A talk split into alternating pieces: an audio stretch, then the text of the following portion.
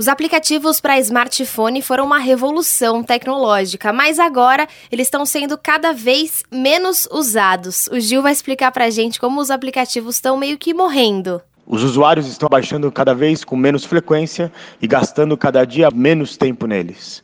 Além disso, 85% do tempo dos usuários é gasto em apenas cinco aplicativos.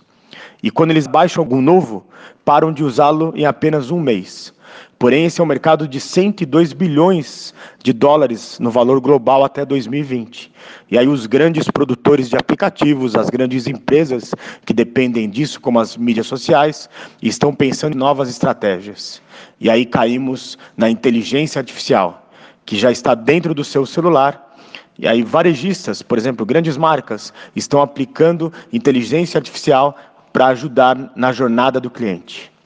Vão colocar sites personalizados, recomendações de produtos, resultados de pesquisas, serviço imediato e útil em tempo real com mini robôs com voz, ou seja, toda a sua conversa agora vai para dentro do celular e a compra também, sem depender dos aplicativos.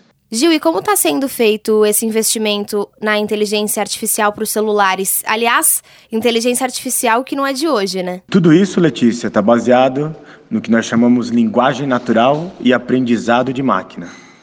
Para você ter uma ideia, as grandes empresas estão investindo nisso. A Microsoft no Cortana, o Google com seu assistente, a Amazon com a Alex, a Samsung com a Vive. A grande aposta na competição é para que os assistentes de vozes sejam a grande, o seu grande companheiro para esse conceito de inteligência artificial. Mas a grande parte disso é que nós conseguimos um gráfico que é a interação homem-máquina que começou lá em 1830.